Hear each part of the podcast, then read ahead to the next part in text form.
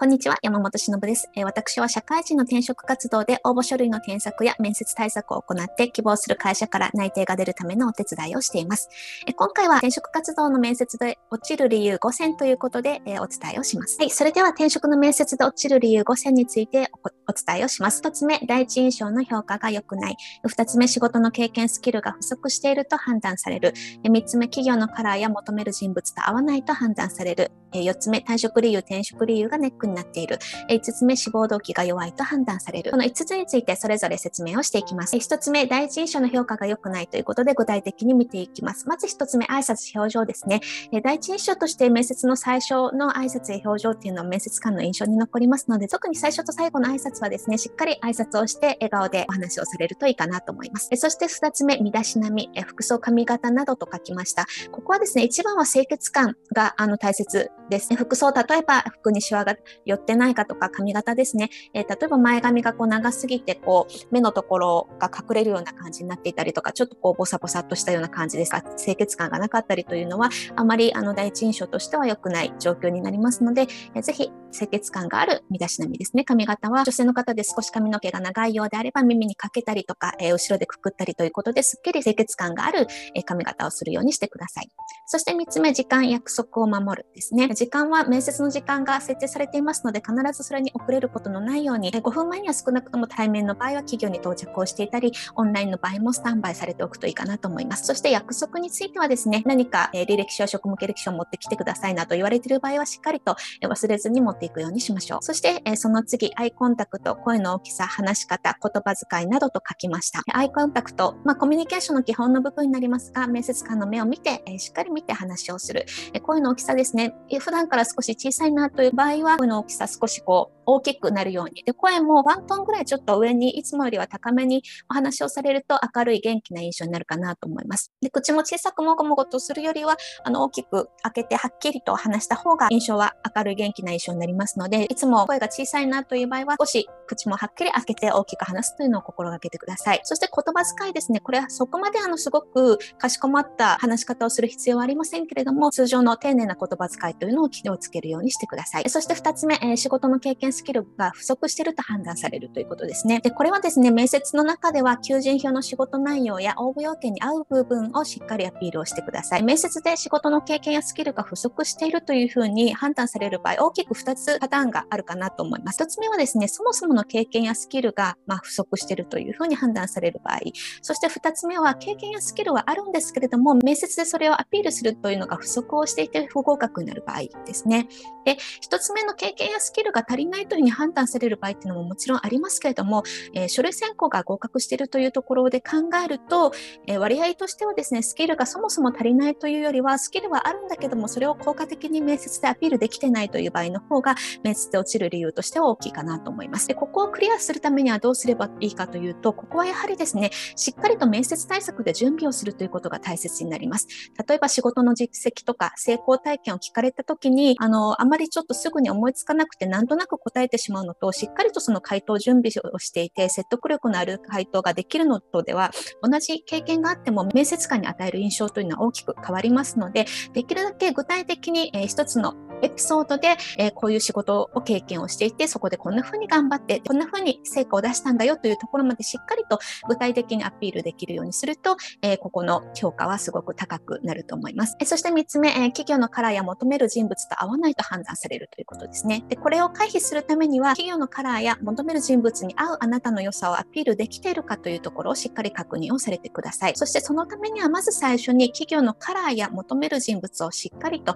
把握するということが大切になりますね。で、これは企業の、えー、求人票を見たり、企業のホームページを見れば、ある程度企業が大切にしていることとか、求める人物像というのはわかると思いますので、まずそれをしっかり把握してください。企業のカラーとか求める人物が把握できたら、企業に合うあなたの良さを具体的にアピールをする。ここをしっかりあの対策をして準備をされてください。で例えばですね、あの企業がすごくチームワーク重視であのやっていますよというようなことが求人票とか企業のホームページで読み取れる場合に、あなたが仕事で頑張ってきたこととか自己 PR の中で話す内容が全部その周りの人が全然関係なくあなた一人でやったような経験をお話をされたりとか、あの、どちらかというとチームじゃなくて一人でどんどんやる方が、あの、得意なんですみたいなことを言ってしまうと、企業が求めるカラーと違う、まあ、チームワーク重視だけども、あなたが入ってもチームワークがちょっと取れないんじゃないかなというふうに思われると、えー、企業の求める人物と合わないというふうに判断をされて面接落ちる理由の一つになります。ですので、いろいろあるあなたの特徴や強みの中で企業と合う部分をしっかり具体的にアピールピールをするということですね。で具体的なアピールで面接官があなたの応募先での活躍を具体的にイメージできるようになれば面接は通過しますので、ぜひ企業に合う部分を具体的にアピールするということを意識されてください。そして4つ目、退職理由は転職理由がネックになる。でここは結構ですね、あの、転職活動の面接で悩まれる方が多いポイントになります。で、えー、特に以下の3つの部分ですね、あの、確認をされてください。えー、1つ目、ネガティブな退職理由を伝えていないか。2つ目、応募先にも当てはまる退職理由になっていないか。3つ目、退職理由に一貫性はあるか。えこれを複数社、え1社ではなく2社、3社経験されている場合ということですね。でそれぞれ、え少し具体的に見ていきます。ネガティブな退職理由を伝えていないか。これ結構ですね、まあ、転職活動をするときには、あの退職理由、まあ、一番メインの理由とかきっかけがネガティブだったりする場合っていうのは結構あると思うんですけども、会社とか仕事の不満をあのそのまま転職理由、退職理由としてぶつけてしまうと、面接官としてはやっぱりあのあまりいい印象にはならないと思います。ですので、あのいろいろある退職理由の中でも、比較的、まあ、ポジティブな退職理由もあるかなと思いますので、でいろいろある退職理由の中でも、まずは思いつくものをいろいろピックアップをして、その中から比較的ポジティブなあの退職理由を伝えたり、あとはそのネガティブな退職食理由もポジティブな見方に変えるとどういう理由になるかなというところでなるべくポジティブな理由を伝えられるようにされるといいかなと思います。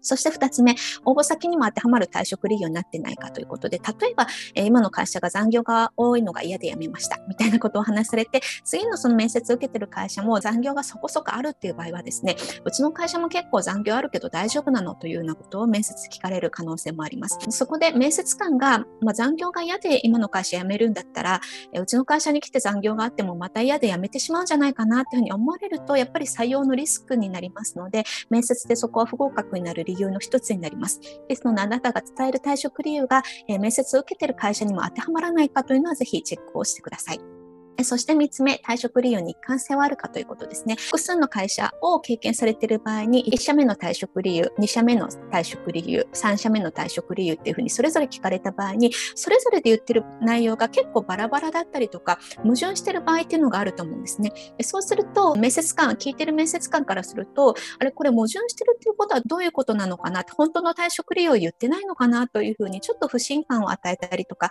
いうような形になってしまうと思いますので、退職理由、1社ずつ考えるだけではなくて、そのそれぞれの退職理由では全部ま一貫性があって矛盾がしてないかというのはしっかり確認をされてください。そして5つ目、志望動機が弱いですね。でこれはですね、特にあの一次面接では、ままだちょっと志望動機弱いかなぐらいであれば、面接通過する可能性もありますが、最終面接に進むにつれて志望動機というのは、面接の合否を判断する上で非常に重要なポイントとして見られます。で、最後にやはり最終面接で内定をもらうためには、やはりその会社への志望度が高いというふうに判断をされないと、えうちの会社で頑張ってくれそうだっていうふうに思われないと、やっぱり内定っていうのは難しいかなと思いますので、ぜひこの志望動機の部分ですね、あの面接に受かって内定が出るためにはしっかり対策をされてください。でそのためにはというところで少し見ていくと、まず1つ目ですね、企業研究はしっかり行えているか。これはですね、企業のホームページを見たりとか、その企業だけではなくて、同じ業界の、例えば同じようなレベルにある会社も、いくつかちょっとホームページを見てみて、企業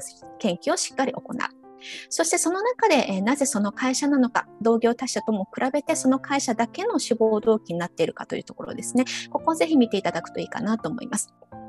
そして3つ目、え、転職活動の軸や転職理由などと一貫性があるかということですね。で、いろいろ面接って質問されますけども、すべての内容があの一貫してるかっていうところはいろんな質問をされて、その中からあの本当に本当のことを言ってるのかなっていう 軸がしっかりぶれてないかなっていうところはあの確認をされるポイントの一つになります。ですので志望動機だけではなくて今回なぜ転職活動をしてるんですか？転職活動の軸は何ですか？というような質問とか、えー、今回の転職理由は何ですか？というような質問と今回あなたが面接を受けてる会社の志望動機がちゃんと一致をしてれば、まあ、本当にそうなんだなっていう感じなんですけどそこが結構バラバラだとなんかこう取ってつけたような感じなのかなとか志望度が低いのかなというふうに判断をされるリススクがありますので、ぜひ転職活動の軸や転職理由などとの一貫性についても意識をしていただくといいかなと思います。そして、えー、志望動機で、まあ、評価が高くなったり、説得力がある志望動機にするためにはというところなんですけども、面接を受ける企業の魅力を自分の言葉でしっかり伝えるっていうのが非常に大切です。で、ここはどういうことかというとですね、と例えばま企業のホームページを見て、企業理念とかいろいろビジョンとかを見て、御社のこのビジョンに共感したので死亡しましたみたいな感じでおっしゃる方結構いらっしゃるかなと思うんですけどもでこの理念に共感をまあ本当にしたのであればですけども本当にしてるのであればそこを使うというのは全然大丈夫なんですけどもその企業の企業理念だけを伝えたところであなたの志望度のあの高さっていうのはなかなか面接官には伝わらないわけですね。まあ、企業研究して企業理念を確認したんだなぐらいな感じになりますので、え、そこに大切なのはあなた自身の考えをあなた自身の言葉で伝えるってことです。例えばその企業理念に共感したのであれば、なぜあなたはその企業のその企業理念に共感をしたのかっていうあなた自身の体験だったりとか考えだったり、そこが面接官が聞きたい部分っていう形になりますので、ここの部分についてしっかりと自分の言葉で伝えると、志望動機の説得力とか、あの評価がすごく高くなって内定につながりやすくなります。はい。ということで、えー、今回転職の面接で落ちる理由5選ということでお伝えをしましたけれども、